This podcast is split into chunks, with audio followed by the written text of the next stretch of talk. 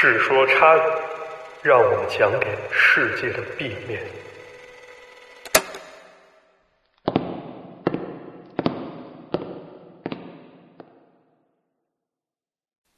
Hello，大家好，欢迎收听最新一期的《世说差语》，我是今天的主持人池子。我们今天呢，终于请到了 X 博士本博。Hello Hello，大家好，我是润发，外号润发。OK，今天请发哥来呢，也是想讲一期关于租房的那些怪事儿。发哥呢，呃，也是在北京和上海都有生活过，呃，租房的经验比较丰富，遇见的趣事儿怪闻呢也都不少。所以今天呢，请他来给大家讲讲关于租房的那些事儿。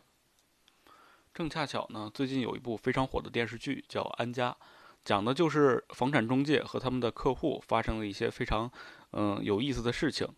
对对对，嗯这个讲这个事儿啊，这个契机就是《安家》这电视剧，《安家》这电视剧最近不特别火吗？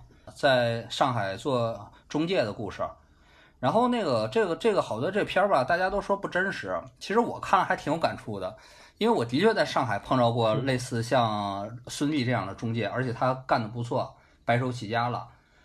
呃，租房这个事儿啊，大家可能都租过，觉得这是个小事儿，但是很少有人像像我租的这么多。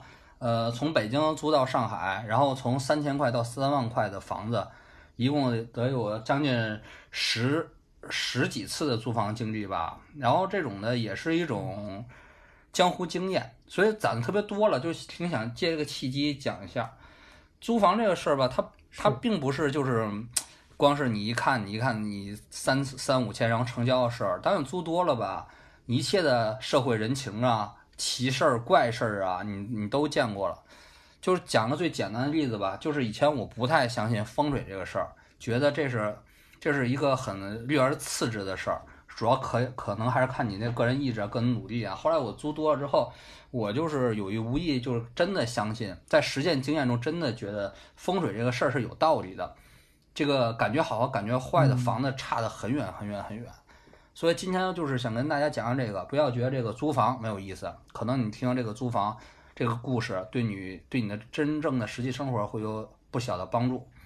然后呢，这次讲我主要是按照时间顺序吧，它其实也是等级顺序，跟那个打游戏升级一样。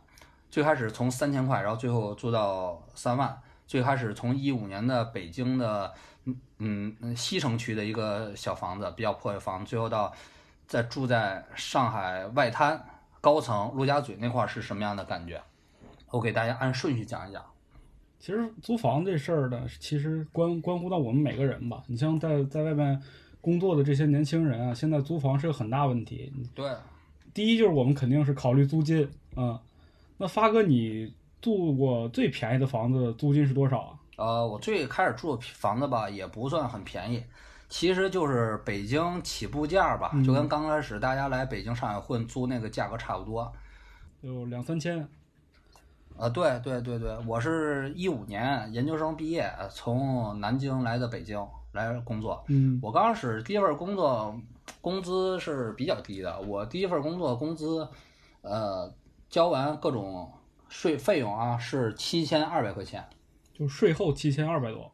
对对，七千二百块钱，就是一五年的时候，这也不能说特别低，反正就是说很普通，就北京刚开始薪资，中中上吧，我觉得还是中上水平了。对，就是正常水平吧，正常水平吧，你这你这个基本就是没什么盈余的一个收入。对，那你当时选的这个房子它是在哪儿？当时挺巧的，因为大家有经验都知道嘛，要那个租房季是毕业季嘛，是六七月嘛，那个时候是最难租房的。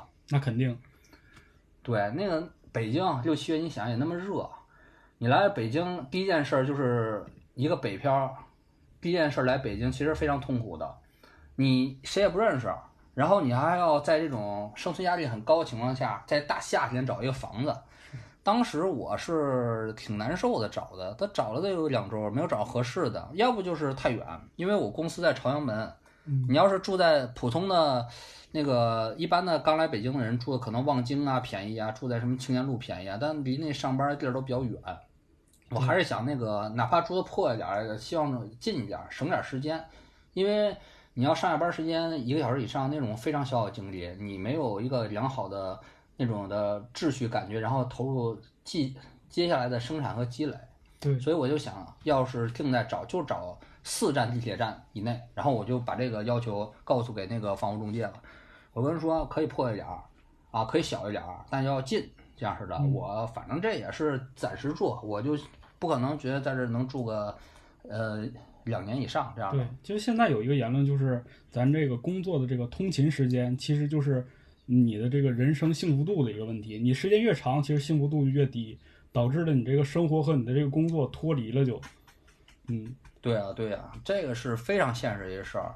大家要在北京生活过，就知道你要是如果是长期生活在十号线，然后你每天挤一个小时这种的这种地铁，去一个小时回一个小时，你人生精力都在这儿耗尽了。是，这我有经验，就因为我最开始来北京前儿，我的公司在那个中关村，嗯然后我住呢是住在这个天通苑，就简直每天就是从这个天通苑奔向那个中关村，的人呐，简就是乌泱乌泱的，挤的地铁都喘不过气儿来，所以那段时间就特别累，整个你这还好，不算特夸张的。我第一个舍友，是吗？他他是在中关村上班，然后他租的房是在前门，他每天要是倒地铁，几乎得一个小时二十分钟。那这差不多。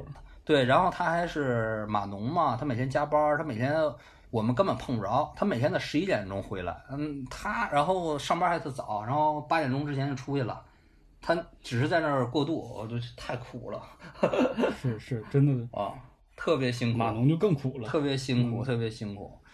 我还跟他说过呢，说你应该就是就近租啊，多花一千块钱，或者说租的破一点儿啊。他说那个他觉得这样是性价比最合适，但是我还是建议每一个刚来工作的，千万不要拿时间来换一点儿你省下来的钱，那样其实不怎么值得。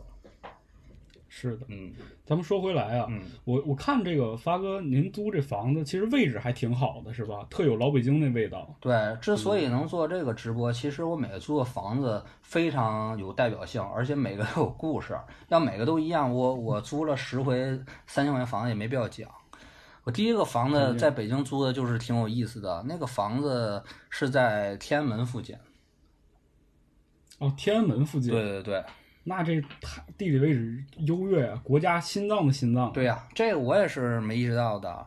我不跟第一个房那个房屋中介说了吗？我要离得近一点儿，然后可以可以破可以小，然后他立刻就给我过几天给我打找打个电话，就说就说兄弟，我给你在那个天安门附近找个房，说你运气不错，我靠，你在天安门附近找个房，然后我就立刻跑过去了。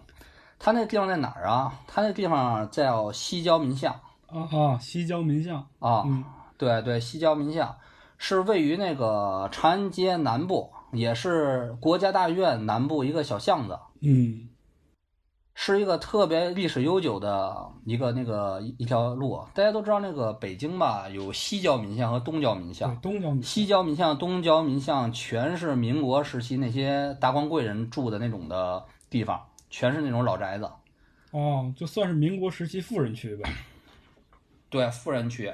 然后后来呢，因为它离这个呃中南海啊，还有那个天安门特别近，所以那个西郊民巷这个区域后来全是那种的呃非常牛逼的那种的国家单位的呃家属住宅楼哦，就是啊。相当于是政府的这个就是住宅楼呗。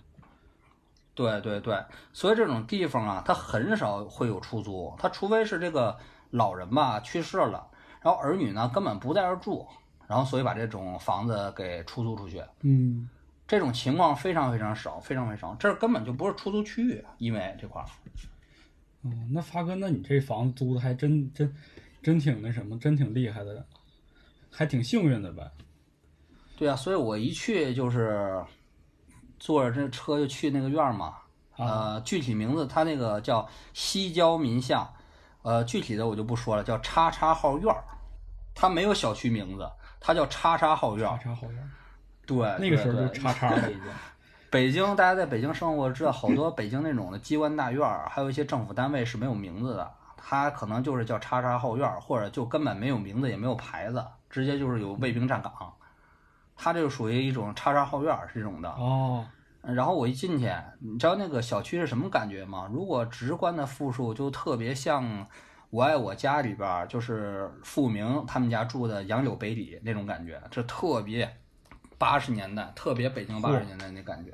哎，你一说，我这个画面就有了，就是那种啊，对，那种老北京那种，而且还是有点就是建国后期那种，其实开始往现代化走那个感觉了。对对对，应该准确说，他这个房子是七十年代建的，是那个七十年代，对对对，毛泽东时代最末期建的，典型的那种赫鲁晓夫楼。赫鲁晓夫楼，呃，对，也叫干部楼，因为那个房子房型啊，整个小区全是一个型号，全是六十平米，两室一厅。然后呢，呃，那那时候叫干部楼，只有是是一定级别的才能住那个楼里边儿嚯，啊。这楼可确实是这这嗯算是抄着了咱们。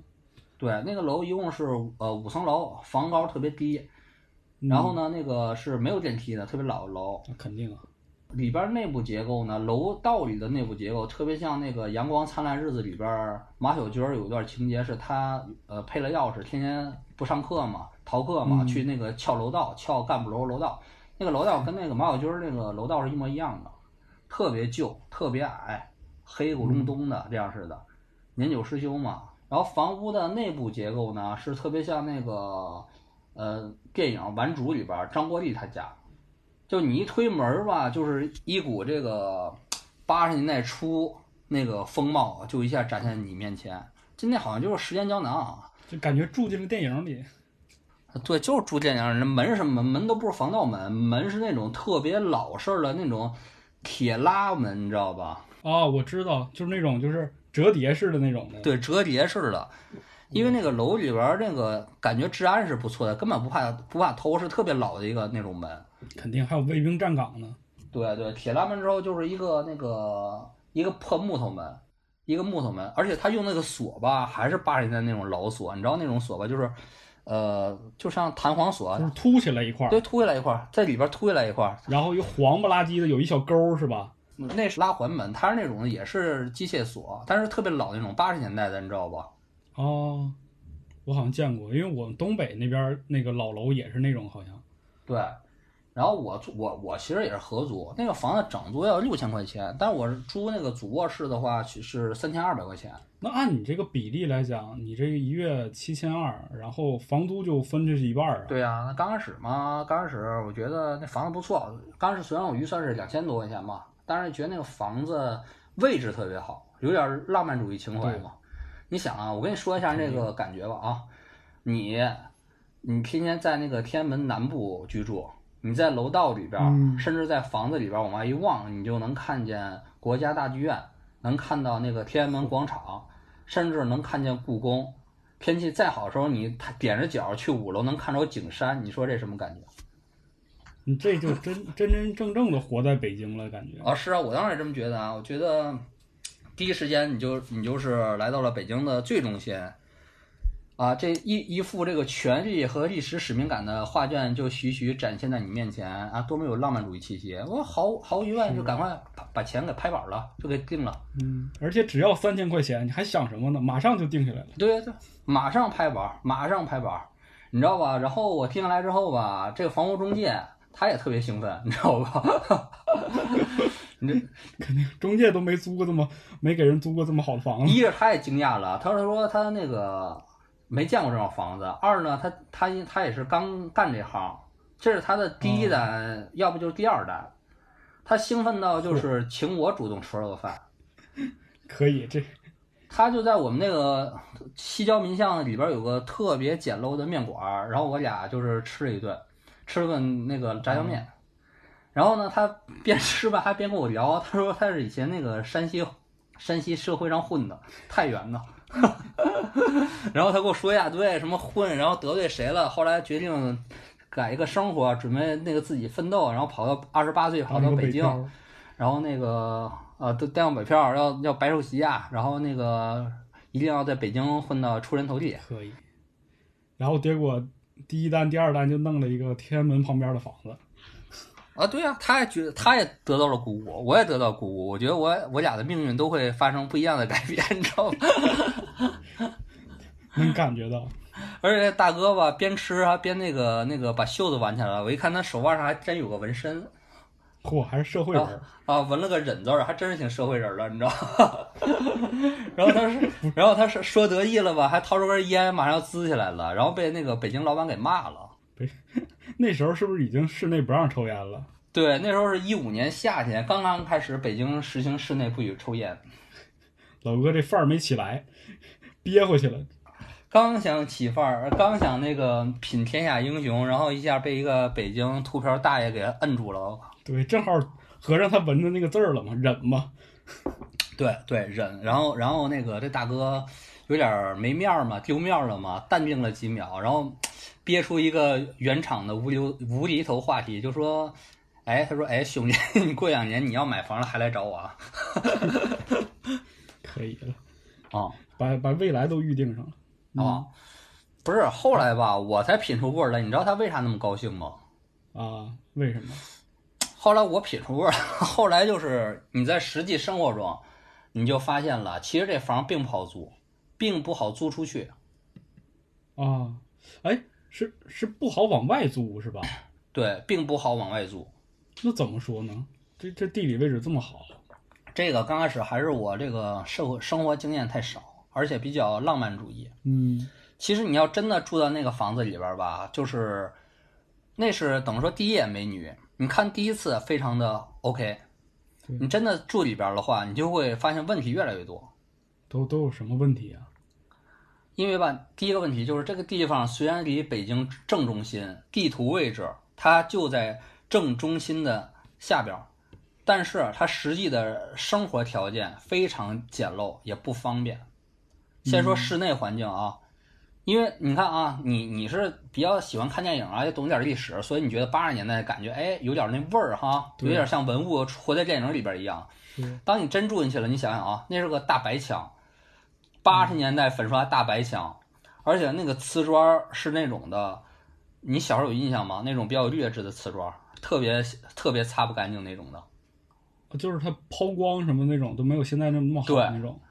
对，是一种特别劣质那种瓷砖，有都碎了，你知道吧？有都碎了。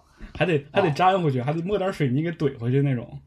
对，而且它那个阳台虽然是有，但那阳台那窗户是那种九十年代那个特别老的那种的铁窗户，是你一个一拧把手往外推那种的，而且那把手全都锈了。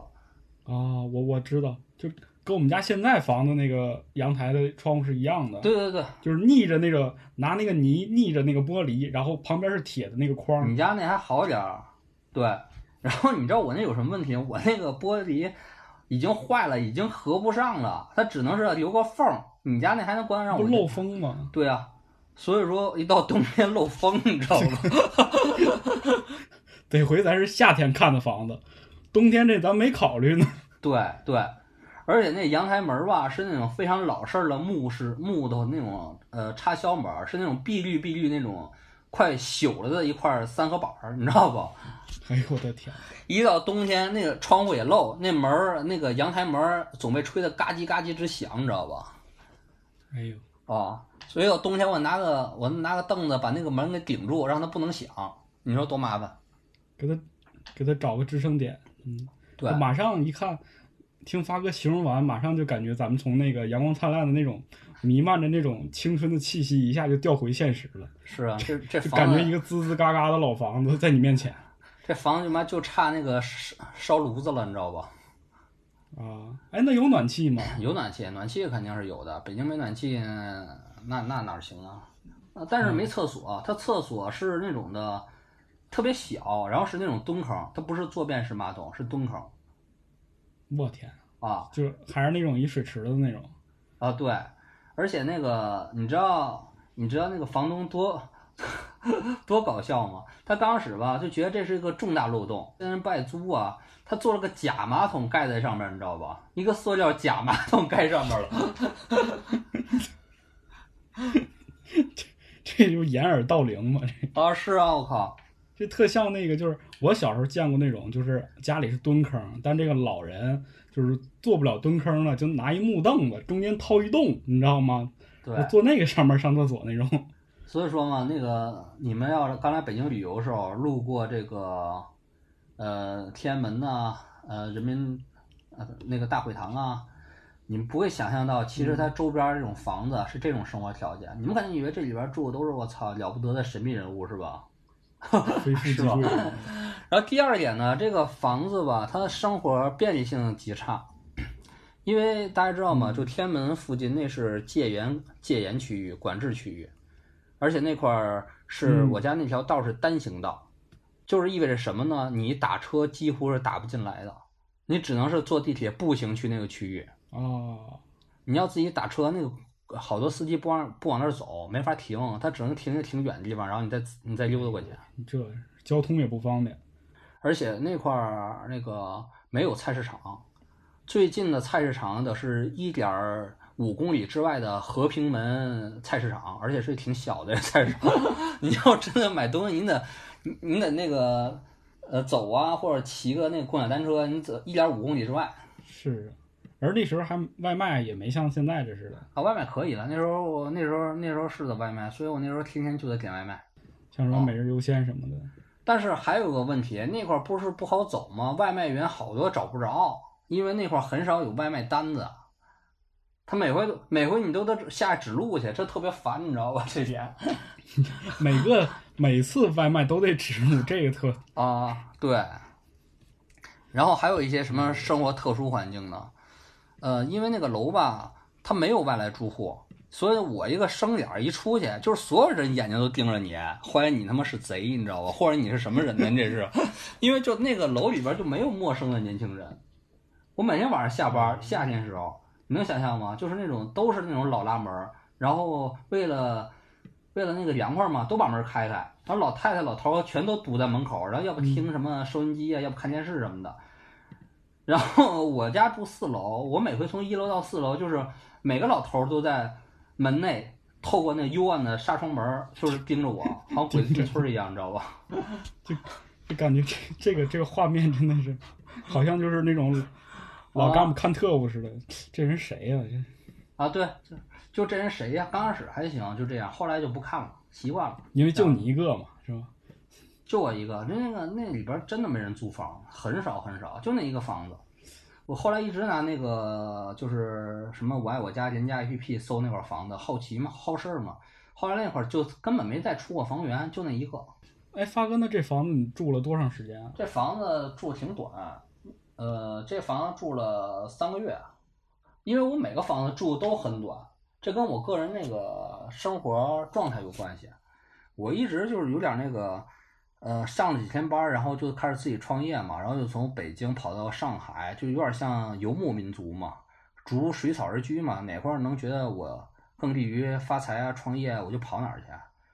这个房子住了三个月，而这个房对这房子最大特点还有一个特点，就是它的安全性。这是啊，那木头门你一一拉都直晃悠，那它它安全。不不不，你你那是只能说生活上有点小烦恼，我说是真正的安全性，就是说什么治安情况。治安不挺好的吗？我听，嗯对，那个那个治安是我住过治安最好最好的房子，就是比以后我住的可能是三万块钱那个上海那块儿还要治安好。你知道为什么吗？为什么？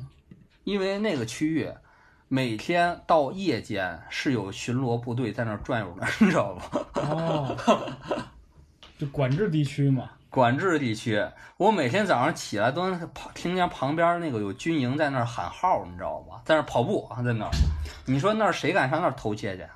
那肯定。而且那块儿那个还有一个印象特别深，那是我住过最安静的一个房子，尽管它在北京的最中心。就没有年轻人嘛。一是没有年轻人，二是没有外来人，他那儿基本那个是不过外来车辆的，哦，而且老年人生活状态啊特别的就是规律呗。特别规律，甚至说没有活性。然后他们到了七点钟，基本就是一片黑乌漆嘛黑的，就特别暗，特别暗淡。就没有夜生活。没有，完全没有夜生活，完全没有夜生活。大家要是那个有了解的话，你要去北京吧，你天安门附近，你九点钟逛，像一些什么 前门呐、那边啊，像那个呃，大家不知道去没去过啊？一个特别有意思那个爵士俱乐部叫 Blue Note 那块儿，那块儿呢都特别特别安静。嗯，哪怕是生活是老干部啊，还是一些富豪啊，还是一些什么名流啊，反正那儿都特别安静，就好像是没有夜生活的环境，都是关起门来过日子，谁也不知道深一个个深宅大院里是什么人。是大家这个来北京有兴趣，可以按照发哥这个提供这个路线去走走，看一看。对，对，而且那个这个区域吧，故事极其多，因为我住的是叉叉号院嘛，二十多号院，哦，然后我天天在那儿下班嘛，我们那个明显有一个，还有个大院儿，就在我们那个我住那小区旁边儿，它是一个墙高贼高的一个四合院儿，深宅大院儿。墙高贼高，得有五米，然后那个哦，对，是一个灰色大墙，深宅大院包起来，什么都看不到，什么都看不到，不知道那里边儿是是是什么人。那这咱咱这北京咱也不好猜呀、然后我们那个小区本身故事也特多，就这个西郊民巷。我刚搬进来的时候吧，就是从南京嘛，然后我唯一的物资那时候就是书，搬了特别多的书过来。然后那个那天我就是，对，那那那房还最哪儿最难受啊？就那个物流吧进不了院儿，我得雇那种的苦力，然后加着我，我也是个苦力，然后那个从院门口那个那个门口那个街上啊，把那个书一一点点儿要要不背回来，要不那个扛回来的弄一三轮车，啊，就这么扛的。我那个楼下一楼，呃，住个老头儿，老头儿八十多岁，然后久经风霜那种北京北京老大爷那种形象，而且不是那种北京南城老大爷，是北京知识分子老大爷，哎呦，那更有更有逼格了呢。非常有逼格，梳一个那个小背头儿，都白了。然后那个北京知识分子老大爷跟北京南城老大爷不同之处就是他不扎堆儿，他就自己待着。啊，好静，他天天就那个坐在大沙发上，然后那个在院儿里边儿门口坐着，然后他那个平常见我，我就跟点个头，然后他也不跟我说话，他他也给我看我一下。然后那天看我搬家运输运了好多书，他来兴趣了，啊，他说：“哎，你这是班知识分子遇到知识分子肯定得寒暄一下。对啊，哎，他说，哎，他说你这个书挺多呀。他说是啊，我以前是学历史的。他说，那你哪个学校的？我说南京大学。他说，哎呀，以前中央大学。我说是是是。然后他就开始攀谈起来了，他就跟我聊这会儿。他他他姓康，他叫康康大爷，健康的健康的康。然后，然后那个他跟我说，哎，你知道吧？你咱这院儿以前是那个，是他给我讲这院儿历史，说这个院儿吧，以前是那个都是，呃，中央政府工作人员住的家属楼，七十年代就文文革时候修的这样的，啊，里边儿以前住的全都是一些的政府官员呐，他是服务性的政府官员，不是不是特别大的官儿这样的，啊，然后他还问我，哎，你住哪楼？他说，我说我住四楼啊，几几号几号？然后他说，哎，这房子吧，这房子以前有个女的在上吊了。我这什么这这怎么信息量这一下子就上去了？对他突然给我来一句，你这房以前有女的在上吊了，你知道吧？我天，凶宅呀！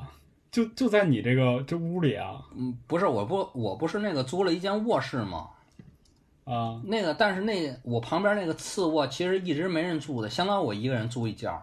哦，那个房没人住，那个直到最后我快走的时候才有一个人搬进来了。我一直住了一个人住了三四个月，嗯，然后我一听我就他妈乐了，我操，真有故事这房子都。这一下子这个这房当时就觉得更值了。这个啊，是啊，但是我没怎么想，我就觉得这事儿挺逗的，他下来这个。嗯，哎，那你住的平时的时候没啥感觉吗？就一般咱说凶宅什么的都都得闹点什么事儿什么的，你这咱当时你住的时候有感觉吗？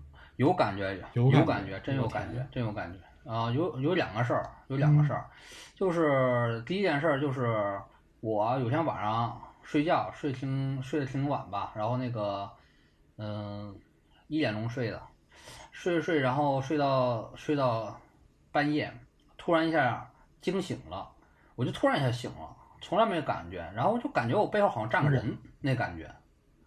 啊是是个女的？然后我赶快一回头，我靠，不是不是，我赶快一回头什么都没有，然后我就睡着了，就是。哎呦我天，然后但是那个第二天上班的时候，啊、然后那个我是起晚了，然后赶快跑到单位，跑单位一坐一看，我手腕上突然多了一个淤青，好像被人抓过一样。就是手一般咱们捏别人的时候那个那种淤青是吧？对对对，左手腕上有青痕，就被人捏了那种感觉，一摁还有点疼，不知道哪来的。这这女鬼半夜给你诊脉了，这是啊，不知道啊，那挺好，挺好事儿啊。是啊，然后第二件事儿呢，是我那个当时女朋友来来北京找我了，然后那个在那一住，也是睡到后半夜，然后他一下那个是他是第二天跟我说的，我睡到后半夜，突然眼睛睁开了，就一直瞅着他，然后那个我懂。她以为我醒了，其实我没醒，然后我那个就睁着眼睛跟他说让他滚着去，然后那个还要打他，你知道吧？给他吓坏了，我靠，哎呦我天，我这这我这听完我都一身鸡皮疙瘩。你这这有吗？这就女鬼附身了吗？是不是？你说这女的谁呀、我天天跟这男的睡，你怎么过来了？我不知道，他可能是那什么，他可能是他被附身了吧，然后我就个下意识感觉到了要把他轰出去，这样似的。哦，我天哪！因为我那个女朋友吧，她那个不知道怎么回事，她跟北京犯怵，她就身体有点弱，跟北京犯怵。她一来北京就爱那个，就是有点那种那什么。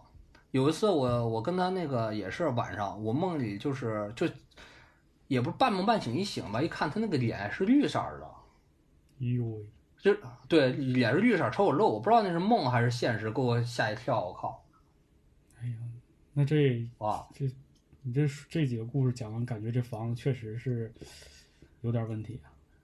但是我真是当时一点感觉没有，我心里都不想这个事儿，因为当时候你知道我全心全意的全是为了生存嘛，多赚钱嘛，有没有创业机会呀？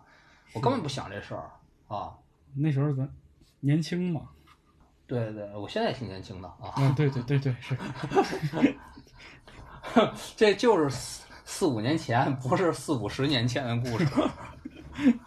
好吧，然后我还跟大家分享一个事儿啊，就不要怕这事儿，因为我是这么想的，因为我当时特别穷啊，我就觉得我就是一个穷鬼呀、我我还你说一个无产阶级是没有空去担心这些灵异事件的，因为生存压力比这些要大得多。那肯定，嗯，第二呢是什么呢？第二，其实如果他真是自杀，那他其实已经是生活斗争的失败者了。哎呦喂，你这咱这无心，这唯心主义，这这个这来回转换，我这有点儿是感受不过来。对啊，对啊，对啊，就是说你不要怕他，他已经是曾经是失败者了，你说你还怕他干嘛呀？那咱这房子就是你住到什么时候？然后后来在北京还有住过其他房子吗？啊，后来我就是退租了。后来退租并不是因为什么灵异啊，我就觉得房住不方便，然后我就换个地方住了。那那那时候我也是从公司离职了，嗯，公司离职了，我我那个当时女朋友在北京那个中央人民广播电视台实习，在那个南城那边，在那个军事博物馆那附近，然后我就搬一个离那儿更近的一个地儿，我就搬那儿去了。搬到南城了。对，搬到南城了，是在二零一六年的春天。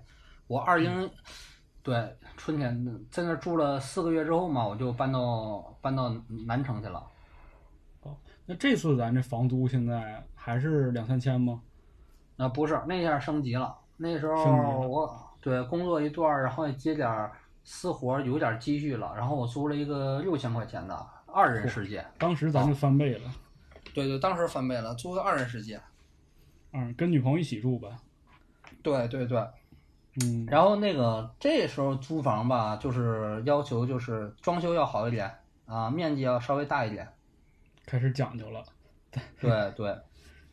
然后但是吧，有一个悖论，你要是因为要离他工作单位近嘛，他在上夜班，工作单位近，在北京南城，其实那个房源都比较差。嗯，因为南南城是老北京嘛，其实北京当地人比较多。对对，就是宣武区那一片儿。是，牛街，我们当时看了牛街区域、白纸坊、白纸坊区域，还有那个白云观区域，还有那个都看一圈儿。呃，这时候就分分享一个小窍门儿，我那时候才获得这个经验的。是吗？如果如如果你是男孩儿吧，可能还差一点儿；如果你是女孩儿，单独单独租房或者合租的话，你看房啊，一定要晚上看一次。嗯，这怎么讲？晚上看一次，不是看什么风水啊什么，是看那个安全程度。哦，其实就是看你走夜路的这个路况啊，包括这个周边环境。对，就路况，嗯，周边环境。然后我当时第一次就是有这个心思嘛，就看了一遍那个，就是比如在我我们看了白纸房区域，白天那房子看着还行，还凑合，室内什么的装修还比较好。但一到晚上，它那个整个楼道是，它那是筒子楼。什么叫筒子楼啊？筒子楼就是，就是那跟公寓似的，它那个楼道特别长，而且住户特别多，这样的就是楼其实就是密度挺挺高的，是各家。密度高。然后那个那个房子吧，还有就是到晚上的时候，就是整个的周边环境特别黑，而且那个好多灯是年久失修的，这就有挺大安全问题。也没有什么监控什么的，嗯，对，没有监控，那时候还没有那么多监控。就是这有很对有很大问题。然后第二点呢，就是不要轻易租那种的叫做那个呃商住两用房。商住两用房，就是能做买卖，能也能租房子这种。嗯，对对对，因为那种房子吧，呃，就是一是居住密密度特别大，那个楼里边住户特别多；哦，二呢，二呢就是那个人一多吧，他就是真的就是超呃鱼龙混杂，什么人都是不是不光是吵，鱼龙混杂，什么人都有。这样其实对于女孩来说安全性很不好。就是社会的这些人，什么乱七八糟人多呗。对对对对，嗯，就像那个，比如说，嗯北京的青年路这块儿吧，有好多楼都是那个商住两用楼，里边儿真的什么人都有，你不知道里边儿都什么人，有的是可能是野模，有的是从事那种业务的野模，你知道吧？嗯，就那种那种，嗯，啊，对呀、还有一些什么放贷的，什么混的，还有那种的破快濒于破产的小创业公司，那什么都有，那。总之就是灰色产业和黑色产业就结合呗。对对的。嗯，有的大楼破的像什么程度啊？你知道吧？你们不知道观众有没有看过有个印尼的有点血腥的动作电影叫《突袭》哈哎呦，他啊，那有的楼吧，商住两楼就是那种环境，真的是比较比较混乱啊。这这我还真看过，大家可以去嗯搜一下这个、这个图片，确实还是挺挺瘆得慌的。对对，他当然是比较演的比较夸张啊，但是有的楼社会生态真的挺乱，那都不建议刚开始初入社会的小女孩们住。是，还是大家还是多注意吧，这种，嗯，这也算是发哥给咱们的一点儿租房小经验。嗯，对，哎，那发哥，咱这套房子怎么样啊？你到南城这套房子，然后我们找来找去，就相中一个叫那个，呃，长春街，长春街附近有个有个小区叫槐柏树，槐柏树小区，我们选的嗯。在那儿住。嗯，然后这个楼这个房子条件是大约六十平左右，呃，装修是新装修的，说这个是房东作为婚房，然后那个出租出来，然后我们住着哦。就住下来了，就就也不错，但是呢，也是后来才发现里边有挺严重的问题这新房子这装修完了又有什么问题了？啊。这房子就不是上一个就有点旧啊、不便呐、还有什么灵异啊，跟这没关系。这个房最大问题就是在装修上，哦，就是装修上。就是在装修上，这又是一个租房一个非常大的坑。哎呦喂，那发哥给咱讲讲。因为你知道吧，就是有的房东嘛，他有点儿，嗯、不人道主义，或者说有点儿坏。嗯，他他这个房子可能在那个呃装修完后，他有很长的时间，他应该是在于那个放味儿、放风的时间。对，这个咱自己以以后就是什么装房子什么，家里都讲究这个，说要放放味儿嘛。对，但是想啊，北京这个地方，他如果这么放着空着，他就感觉亏了，他就想利用这个机会出租出去。是是，这放在那儿也是放着，这钱这房租不就收不着了吗？但是你知道吧，这就特别坏了，对于你租户，这就是可能会严重危害到你的健康。是，而且吧，他们特别狡诈在哪儿啊？就是我其实还是比较注重这一点的。我进去之后，其实是闻不到闻不到呃什么味儿的，装修的味儿的，因为有的房子就特别特别差嘛，就是用的特别劣质的装修材料嘛，一进去就有严重那种遗留的那种那个甲甲醛味儿醛味儿嘛。对啊，嗯，他那个房子没味儿的，是没味儿的。哦，没味儿的。对，但是没味儿不意味着不超标。哦，就是它可能就是说它这个装修材料本身就是没有味儿的，但是它可能还是有一些什么甲醛这些什么化学物质在这个房间里。对，它可能已经那个最最有味儿的时期过去了，但它还是有个高残留的，它还是不适宜居住的。那这对咱健康什么影响其实还挺大的呀。对呀、那个影响是非常大的。因为我身体可能还行，而且我那时候是老跑出去谈谈融资，这样是天天不在家。我当时女朋友在家比较多，她身体可能也不好。然后她我们就发现她那个在里边住了刚两个月，体重掉了十五斤。嚯，这是不是生病了开始啊？对啊，而且那个我们去宣武医院做检查，发现他那个白血球含量，就是那个不是不是红血球含量，白细胞就是下降了很多。对，嗯，对，下降很多，以为我操这是得大病了，但是不知道源头是哪儿，也可能怀疑他他身上因为有有点那个是不是有别的病啊什么的，然后就不知道怎么回事嗯。这个咱肯定大家伙都听说过这个新房，然后住进去之后，这个甲醛超标，很多人是因此得白血病的。对对，然后后来就是很多年后吧，过了两三年后，我有一个老领导，然后他那个他写一篇特别有名的文章嘛，就曝光这种房房地产公司专门把这种刚装修还没达标房子出租给这个租户，然后那个租户就得白血病了，然后死了的这这个事儿，当时影响特别大啊。其实当时这个还挺那什么的，挺轰动的。嗯，对呀、我操，这这事儿我真是特别生气，特别愤怒，因为我们在那房里住的短，我们才住了是两个月、三个月，我们又搬家去上海了。如果在长期住，肯定就而且就是我比较懵懂状态，那很很可能要出大事儿。肯定这个已经出现身体问题啊了，就已经开始有反反应了。那这个就是说明他这个问题，房子问题还是挺大的。对呀、然后这个这个事儿之后，我就是特别有经验教训。我后来再租房，我再租房，要不就是拿一个就网上买的淘宝的那种的甲醛测试器，嗯，要不就直接说你这房子没达标，有味儿。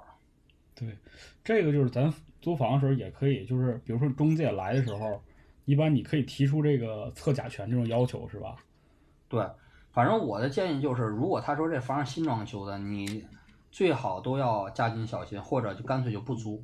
是，这一点我这个之前用这个什么自如什么的，他们这个房子一般有的时候会写，会写说你这是是不是第一次出，就是首次出租房，或者是什么租过几次这种的。你大概的话，一般咱们要找也就找这种什么不是首次出租的，或者是就是你要问他是不是最近有装修之类的这种事情。对对，而且吧，你知道吧，嗯、这也是一个江湖经验吧。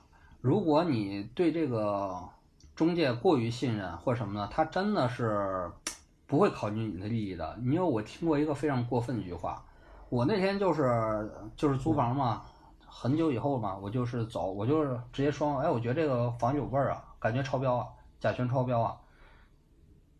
然后你知道这个中介说一句什么话吗？就特别过分吗？我就他妈记一辈子。中介说什么了？他说，他说，他说哥没事儿，这房子已经那个装修完半年了，而且那个上一个住户已经都吸干净了。嚯，就直接就把这事儿都 放在台面上说。对，我当时我操，我就希望妈把这个音给他录下来，我到时候给他给他曝光一下，我靠。感觉这就不是说说什么职业道德，这就是人素质有问题了。这是啊，嗯，你不觉得这一刻有点那个特别的丛林社会吗？那种感觉其实挺现实的。啊，嗯，他也是为了挣钱，对啊，然后你你只能就是说为了房租啊一些什么东西的限制，你也只能找这样的房子，就是其实两种现实碰撞在一块儿了嘛。对啊，而且他是特别，你知道吧？房屋中介这号人吧，是特别有江湖经验的。他的眼睛就像扫描仪，他第一时间就能把你，你有多少社会经验，你到底什么水平，你什么收入，他都能看出来。嗯，而且他们是特别善于那个看人下菜碟儿一帮人。如果你是一个刚刚毕业的大学生，然后看着比较懵懂、比较天真，他他肯定就说不可能，兄弟，跟要测一下这之类的，你可能就被摆平。这个反正咱自己这个就是多多留点心眼儿吧。嗯，没办法，对这种事情毕竟还是说人人家老江湖嘛。所以说这个这事儿，我觉得关于第一就是房屋的安全性，就是社会层面的安全性，这周边乱不乱；还有第二是环环境室内的，它的一些那个甲醛超不超标这种问题是非常非常关键的，这真的能切身影响到你的生命安全的一个事儿。嗯，嗯，是的，是的。对。然后说一下第二件安全这个事儿，我们在北京的南城的第二个房子里边儿还遇到过安全问题。是是有入室之类的这种盗窃还是什么的？呃，被踩点儿了。哟，就是那种咱像那说小偷踩点儿在门上画一记号那种是吗？对对对，的确是被踩点儿了嚯，啊。那这事儿后来怎么样了？后来我，后来是这样式的，因为那个这小区啊也是老小区，南城老小区，没有管理，根本就是几乎也没什么物业，然后那边环境比较乱，全是那种的呃物流啊、收发公司那种的点儿，就比较乱的一个环境，所以这块儿很容易是那种的被踩点儿的地儿。闲杂人等特别多呗。对对，然后我那天就是晚上回来，因为我那个那个门吧，明显要比别的小区、别的那个房子老房子要要新，要高级，好点儿，对，好点儿。看着就像有钱人。对对对，而且吧，我们那时候后后期不怎么住那儿，因为我女朋友老上夜班儿或老住单位，后来我是老跑下去什么见见投资人融资什么的，根本都不住那儿了，所以那可能嗯，就是一敲门什么的根本没人。那天我回去一看，我们门上被画个符号，就墙边上画了个符号，这样似的啊，这符号是什么样的？画一个三角，画三角里边还带个点儿什么的，我操，要一看还以为共济会呢，还以为是。这跟那网上传那种的挺像的。是，啊，就大家伙儿经常一定看到过微博上有人发那种就是全套，说小偷记号的这个大全，对啊，这个是干嘛的，这个是干嘛的。对呀、对呀、然后我一看，我操，这这是被踩点了，然后我怎么办？我我是我直接在旁边拿拿那个拿那个一个石头刻了个字儿，我就说，呃，屋里有人，你给他留了个言，留言楼主，屋里有人，我们家有人。啊，对，屋里有人，而且那个有有摄像头，有人这样式的。啊，这是反正我觉得这是最安全的方法。嗯，我还以为你第一得想到得去报警呢。没有啊，这没法报啊，这报了人说就是画个号啊，你怎么能就忘？我就说直接说我屋里有人呢，有摄像头就得了。哎，你这解决方法还挺机智的。然后，然后后来我就开始查安全性嘛，我查这小区有没有人那个什么杀人案呢，或失窃案呢，查查安全性嘛。这杀人案又又浮出水面了啊，又开始了。哎，然后我我一查，我操，我没查出盗窃案，我查出那个就是我们这小区，就是就是我们这个院儿里边儿有地下室，就是三年前烧死过好几个人，你知道不？我查出这个消息来，我靠！真的，大家现在现在可以查，就叫槐柏树街，然后那个地下室，这是直接都有新闻的。一会儿我可以做时间轴把那个新闻给发过来。到时候我们可以放上图片在上面。所以说嘛，你要是考虑到什么这个，呃，各种的鬼故传说嘛，那真的哪儿都有，那太多了。只是你你们不在同一条时间线上，你都不知道以前发生过啥。是，尤其北京这种地方，人多，对啊、然后事儿也多，嗯，这些案子就发生在你身边，其实，所以说听到这段，同志们千万别去手贱去查自己周围啊有什么案件什么的，啊，这哎，这真是一个生活经验，就是你不要随便查，一查哪儿都有，你知道吧？一查哪儿都有，哎呀天啊，而且有的是查不到的。这是我以后讲到后边会跟大家说的。我跟那个资深房产中介聊过这事儿，他说他说过这方面事儿。嗯。咱刚才发哥也说了，他住这房子，这个南城咱这第二个房子，嗯住了两两个多月就完事儿了，然后咱就去上海了，对吧？对对对，然后这个房子大约是三月开始住的嘛，住到六月份，三个月嘛。然后我准备去上海创业，那时候那时候有几个同学嘛，在上海，我们第一时间和我女朋友就搬到上海去了。这房又退租，先退租又损失这个一个月押金这样的。哎呦，对咱租房就是都租过房的人肯定知道，这个押金啊，真的就是进去就出不来呀。这房租肯定是各各种找找理由、找办法把你这房那个押金给你扣掉，反正你就甭想着拿回来。对对对，这肯定是啊！我租房租这么多，几乎全都是违约我先撤了的这样的，然后押金扣那儿了。呃，因为租房变化太多，然后就去来上海了嘛。来上海，当时我的预算又宽裕了，我当时预算是一万一万出头嚯，啊，一万出头咱们预算逐渐攀升啊！啊，对对，也随着这个创业嘛，就是收入水平提高了嘛，也越来越高了这样的。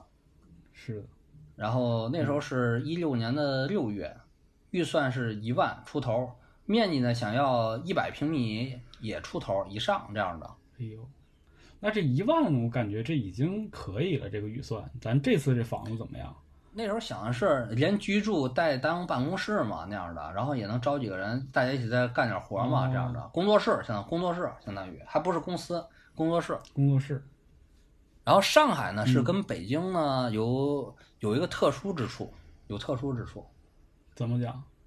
因为那个大家看那电视剧《安家》嘛，就有个点大家在喷嘛。要真正了解上海的人都都知道，上海人是他们说上海人是不会当房屋中介的，是是觉得这这个工作不行吗？觉得 low 是吗？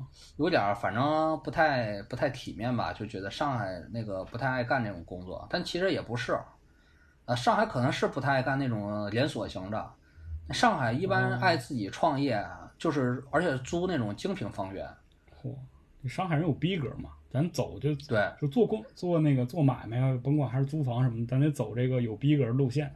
对的对的，他们精品房源是什么？精品房源是当年民国时代那些租界区域的老洋房，他们专门做这个生意。哎呦，就那个石库门建筑，啊，石库门那是比较破的，真正好的那是 那是它是法租界的一些东西。就像你看啊，一些什么楼是能租的呢？大家可能不知道啊。来想上海旅游，那些著名的建筑，就像那种乌达克设计的，就是那个呃东欧的老设计师，他们在上海滩设计那种房子，比如武康大厦。嗯，武康大厦大家都知道吧？一个一会儿给大家放个图啊，那个楼都是可以出租的，都可以居住或者办公用的。哦，就其实就是咱们认为的啊那些所谓景点儿的那种楼，也都是可以出租的。对你认为景点楼都是可以出租的，但是那个房源都是掌握在那个精品生意人里边的。就是你得有点有点儿路啊，有点门道才能才能找着。对对对对，基本都是上海本地人，因为本乡本土比较比较熟悉嘛。这个特别像那个《安家》里边电视剧罗晋演的那个店长，嗯，他就是上海人嘛，专门做老洋房生意嘛。那上海的确有一帮人做老洋房生意，而且那个利润是挺高的。嗯，那这房租也得挺贵吧？对呀、所以说我那个一万出头吧，虽然比在北京时候住了好好了一些哈，但是在要是你要想租这个老洋房吧，那是挺杯水车薪的，挺低的，啊，很难找到房子的。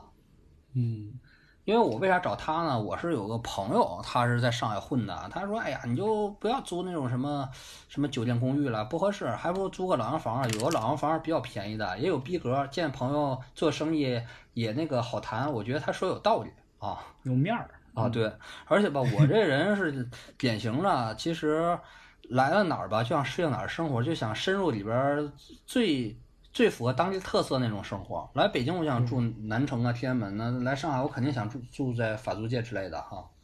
嗯，那咱这一万找没找着啊？然后，然后有一个小妹嘛，然后她特像那个，呃，安家里边那个叫叫朱闪闪，就上海女孩儿，然后，然后就是比较大大咧咧、娇生惯养那种的，就也没有也挺可爱那种的，就天天带我看，哎，他也知道我一万多块钱，这也看不到什么特别好的，就带我走个过场，呃，客气客气这样的，我也是老板介绍来的朋友嘛什么的，客气客气。但他也跟我说了，说那个啊，的确啊有点儿困难。你要是这个自己住啊，一万块钱没问题，也能做到不错的。你要是还想当个工作室吧，这挺难的。这样的都没有一个很大的三十平米那种空间供你摆个什么办公工作台什么的都是的，啊。他基本带我看的全是那种的，类似张爱玲小说里边那种上海的老叫老阁楼啊，上海可能也叫它老亭子，特别老的，都是那种三十年代建的哎呦呵，啊。比咱那之前七十年代那还老。啊，老多了，三十年代建，你想想，三十年代的嗯这样的，他有的都是老外住过的，装修还不错，但的确是小啊，不能呃不能当个那个工作室这样的。然后就觉得没戏了，没戏之后，他过一阵儿又给我打电话，特别类似天安门租房那回，他突然哎又有个房源，又来一回，绝对适合你，又来一个，还便宜，还还还符合你这预算，还很大这样的。也一万多呗，一万多，他说一万三千五，我现在还记清，一万三千五。一万三千五。哦，对，然后那个带我看去了，然后这个这个大楼，它那个房子是上海非常非常传奇的一个大楼。哦，是是在一个大楼里了，这回。对，那是一个大楼，是那叫河呃，这可以说名字，叫河滨大楼，河滨大楼。大家可以查一下河河滨大楼，这房子非常神奇。这怎么个神奇法儿？这房子，这房子先说一下啊，它它它那个位落于哪儿啊？位落于那个苏州河畔，哟呵，上海标志啊，苏州河畔。是历史呢，这个房子是一九三六年建的这解放前了都。啊，对，是当时上海滩的超级犹太巨富沙逊家族建的一个超高级豪华公寓，当时的。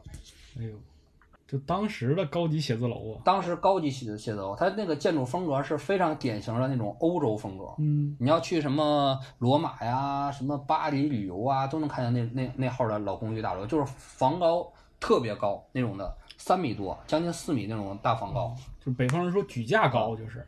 啊。对，然后那个整个大楼也做造的特别的敦实，超级大，那是一个 S 型的大楼，S 型，S S 型，对，像一个蛇一样就卧在呃苏州河畔。然后当时居住的这个人呢，也都是当时的，比如说有钱有面儿的人，一些什么，我记得有什么，呃，美国呀、米高梅电影公司的什么电影代表啊，还有一些日本的、什么欧洲的来上海做生意的这些特派员，都是大公司的那个高管啊、大老板什么的。对，当时肯定也很多什么特工人员也都藏潜伏在这个大楼里边儿。嗯，有点那个北京当时那个什么什么六国饭店的感觉。啊，就这个样，完全是这个样。要要要姜文拍一个上海滩的那种的民国故事，这这肯定得有这大楼的故事。这大楼太传奇了。这大楼还哪儿传奇呢？就是它这个楼现在留存下来，因为它面积实在是太大。你知道这个大楼能住多少户人吗？能住七百户人火，哦，能住七百户人。我靠，那大楼是，那大楼并不高，那大楼好像是大约七层还是八层，但住了七百户人，就是一层楼能住将近一百户人，你想想吧。哇，那这占地面积大呀。啊，巨大无比，特别大，就是因为它特别大，还是 S 型，所以它现在就是特别夸张一个，它是真是三教九流什么人都有。它有一面儿吧是特别高级的，是冲是正冲着外滩，对着能看东方明珠那一面儿。就直接能看到东方明珠是吗？